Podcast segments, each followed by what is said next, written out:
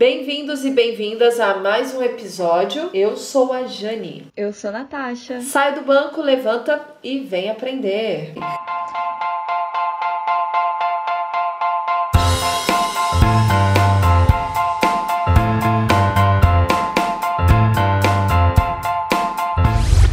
Olá, Jane. Tudo bem? Tudo bem, tô bem, estou bem. Não posso reclamar. Então, hoje a gente vai falar de uma preocupação que está rondando a cabeça dos professores: o retorno às aulas presenciais. É, por quê? A gente tem visto né, que parte da sociedade, alguns setores da sociedade, estão já pressionando por esse retorno.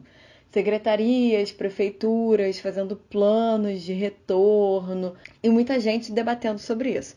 Como professora da educação básica, né? Eu e meus colegas, obviamente, estamos atentos a essas questões, atentos aos planos, atentos é, aos procedimentos, enfim, temos um desafio, né? Aos riscos. Aos riscos, perfeito. E é interessante, Nath, porque quando a gente começou a gravar o nosso podcast, lá pelo segundo episódio, a gente já estava dentro de um cenário de, né, de distanciamento social, de oficialmente estamos a pandemia chegou ao Brasil. No início do distanciamento, é, a gente já veio o quê? A, a ideia do fechamento das escolas, ou seja, já faz um pouco mais de 100 dias que isso foi abordado, fechamento das escolas. E agora, dentro desse tempo, estamos discutindo o retorno. Né? Mas e aí? Cê, é, a gente está falando de retorno, é cedo, é tarde,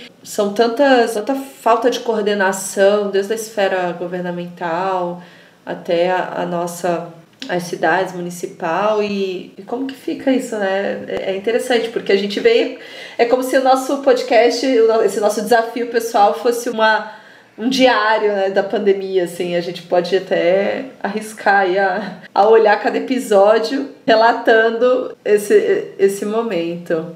É, eu tava aqui pensando, no Rio de Janeiro, é, eu moro na cidade de Niterói, acho que eu já falei isso, e eu lembro que no dia 16 de março foi quando é, as aulas foram suspensas e no estado todo do Rio de Janeiro as aulas foram suspensas e se começou o isolamento social. É, de maneira geral, esses primeiros, esses, essas duas últimas semanas de março, elas foram adiantadas como recesso, né? E os colégios pensaram aí quais seriam as soluções, enfim. Mas 16 de março, a gente está gravando hoje, 9 de julho, já se passaram quatro meses. E claro que a gente não pode falar de uma dinâmica única, nem dentro do estado do Rio de Janeiro, porque cada cidade se organizou de um jeito, né? E a doença foi se espalhando de maneira diferente, assim como no Brasil todo. Mas, né, uma coisa ainda é certa: não é o momento de voltar. Todos da área de saúde concordam com isso, né? São muitos riscos, apesar de muitas demandas, não só a voltar às aulas, né? Apesar de muitas demandas de diversos setores econômicos, há muito receio por parte das pessoas da área de saúde com esse retorno, essa volta, essa capacidade de gerenciar isso sem aumentar os casos? É, o que eu mais o que eu tenho visto, apesar de ter me afastado um pouco das redes sociais, é até né, brasileiro não, não perde a piada, né? Uh, como que seriam as crianças dentro de uma sala de aula para usar usando máscara, né? Então essa, digamos, é a preocupação talvez menor agora para a gente é, discutir, mas é, em, em, relação a, a, a, as piadas, né? Mas assim, a gente acaba colocando isso em forma de, de diálogo, ou seja, sério, a gente vai colocar um monte de criança dentro de uma sala. E ainda também a gente questionar é, os questionamentos, tá? Peraí, os pais vão querer levar os seus filhos para a sala de aula, é, os pais precisam trabalhar, os, algumas, alguns ambientes já estão pensando também, será que a gente vai voltar a trabalho? E se aquela escola não voltar, como que fica? Então parece que tem um horizonte aí bem confuso. E né, até me arrisco, você falando da dinâmica social, é, se a gente for resgatar os nossos episódios, assim, de forma bem resumida, o quanto nós vimos o fechamento das escolas, discutimos sobre isso. Depois aquele momento lá do primeiro mês de pais angustiados, de se adaptarem com os filhos dentro de casa, trabalhando home office, porém, em paralelo, uma realidade onde uh, mais periférica da maioria da população, onde as crianças, né, os pais precisam trabalhar, atravessando a cidade inteira, e os filhos sem ter condições de ir para a escola.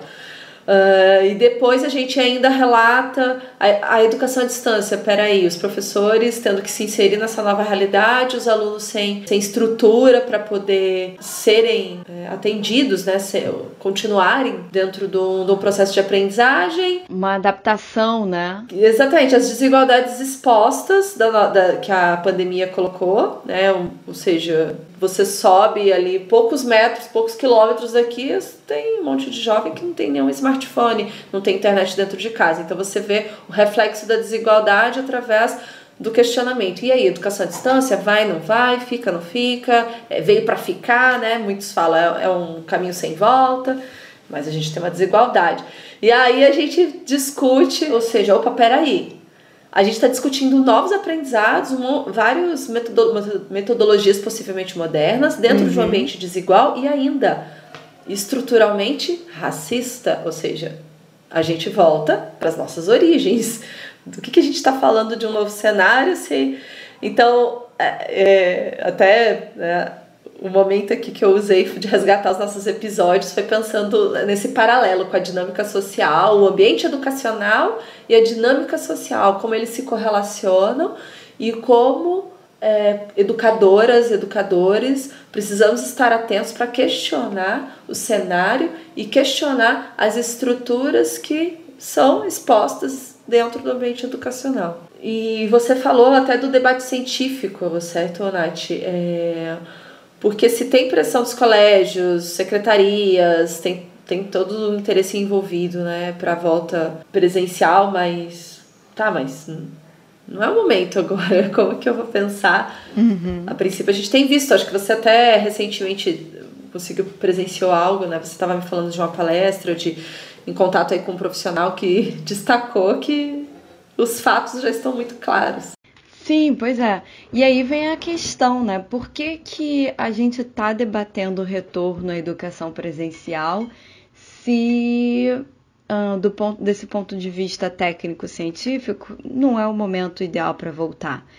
E o que eu queria destacar hoje aqui na nossa discussão sobre isso não é debater se é o momento de voltar ou não, mas por que, que a gente está debatendo. Acho que se é o momento ou não, de certa forma, né, a gente já tem uma resposta, mas Exato. por que esse debate? Né? Por que, que essa resposta não é o suficiente para todo mundo falar, ah, ok, né, então vamos aguardar mais um pouquinho, né? É, e aí um ponto que eu acho muito importante é, para a gente destacar é justamente o quanto a escola está profundamente é, envolvida nessa na dinâmica social. Né? Ou a gente pode falar em termos mais sociológicos, a escola é uma instituição social muito importante. Né? Não tem como a gente é, pensar a sociedade sem levar em consideração a escola enquanto uma instituição. E claro que para isso a gente precisa olhar todas as questões que estão envolvidas, né? É, e o meu ponto aqui, que é um ponto que a gente já vem destacando várias vezes, é que não dá para a gente debater educação sem discutir é, o papel da escola de uma maneira mais ampla, né? Debater educação não é só debater conteúdos. Acho que isso que é um, um ponto importante. Metodologias. É, não dá para se falar em metodologia sem se pensar em sem se pensar na estrutura social, sem se pensar nos aprendizandos, né? sem se pensar, enfim, nos contextos é, sociais, econômicos, políticos, enfim, é bem complexo mesmo, né?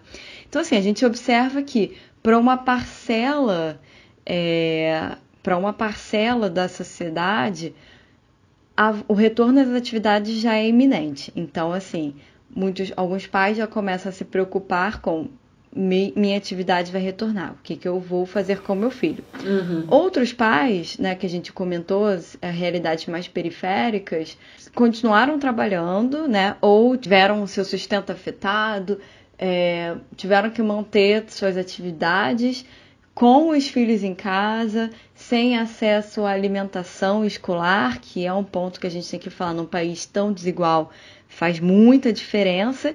E agora, como eu comentei, em quatro meses tá começando a pesar, né? Já foi pesado para muita gente e tá começando a pesar para outros grupos. E aí, como é que a gente resolve essa questão?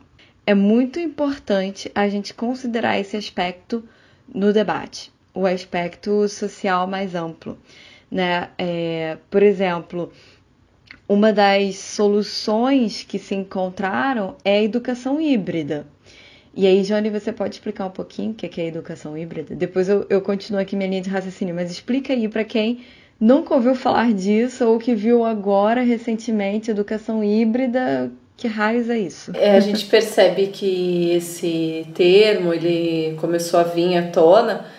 Eu que sou do, da educação corporativa, a gente já trabalha com esse conceito já há um bom tempo. O mercado já, já absorveu né, esse, essa metodo, esse, o estilo que é o método ensino híbrido, que seriam que é justamente combinar vários modelos de aprendizagem. Então, desde você de ter o teu momento de aprendizado autônomo ali, sozinho, digamos offline, até uh, usar ambientes remotos, virtuais, presenciais, com a interação de um profissional, sempre considerando aí a troca entre é, aprendiz e, e, e educador e, e, professor. Então, o ensino híbrido ele contempla essa mescla de, de metodologias. E ela e justamente faz sentido esse questionamento vir, porque você pensar no retorno às aulas, tá, mas espera aí, vou ter que pensar, é o que tem se discutido, pelo que a gente tem visto no, nos noticiários. Então, sei lá, vamos fazer rodízio de criança. É estranho, né, essa expressão. É, sei lá, vai uma quantidade tais dias, uma parte vai estar em sala de aula para poder tentar manter o distanciamento, enquanto a outra parte vai, por exemplo, fazer a aula online, gravada, ou a live, enquanto o professor está ministrando em sala, está sendo gravado. Então, esse questiona, o ensino, esse método híbrido, ele veio à tona justamente pela dinâmica do processo, ou seja, você não vai obrigar o pai que acredita PM, é, é, que entende perfeitamente que não é o momento de colocar o filho dele numa sala de aula e obrigá-lo a pôr ele na sala de aula. Então, opa, peraí, vou ter que dar uma alternativa, tá certo? Então, o ensino híbrido ele veio realmente como um questionamento, como uma metodologia, digamos, mais popular, mas, novamente, a gente volta, né? Peraí, evidências estão mostrando que não é o momento de você colocar alunos numa sala de aula com seus professores. É, é interessante destacar que em muitos desses planos de retorno, esses planos né, de adaptação às, às atividades escolares, fica facultativo aos pais enviarem as crianças ao colégio ou não. E aí, enfim, né? É, bem, essa escolha não é a mesma para todo mundo, para começar por aí, mas vamos lá, num caso em que os pais escolham, poucos pais escolham realmente é, permitir que seus, seus filhos frequentem né, as aulas. E aí fica uma, uma, por exemplo, eu sei, né, alguns colégios já planejaram. O, as crianças, os alunos que quiserem assistir aula presencialmente vão para o colégio e essa aula do professor vai ser transmitida ao vivo para os alunos que optarem ficar em casa, né? Então, remotamente. Aí você pensa em toda uma estrutura que precisa ser desenvolvida para que isso aconteça. Depois, você tem a questão de como essa interação acontece. Isso partindo do pressuposto, né? A, a, a, interação é um problema se a sua aula é uma aula interativa. O que, que eu quero dizer? Se aquela aula que o professor chega na frente, enche o quadro, fala o tempo todo, pronto, acabou, né? Não tem tanta, tanta diferença.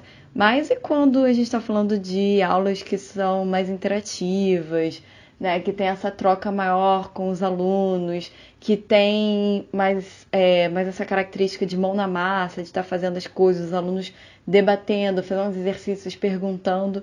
Como é que isso vai funcionar na prática, né? A gente tem essa questão. É, e um ponto importante aqui é é até voltar um pouco antes dessa própria interação e pensar em todo o, o a estrutura em torno dessa volta, né?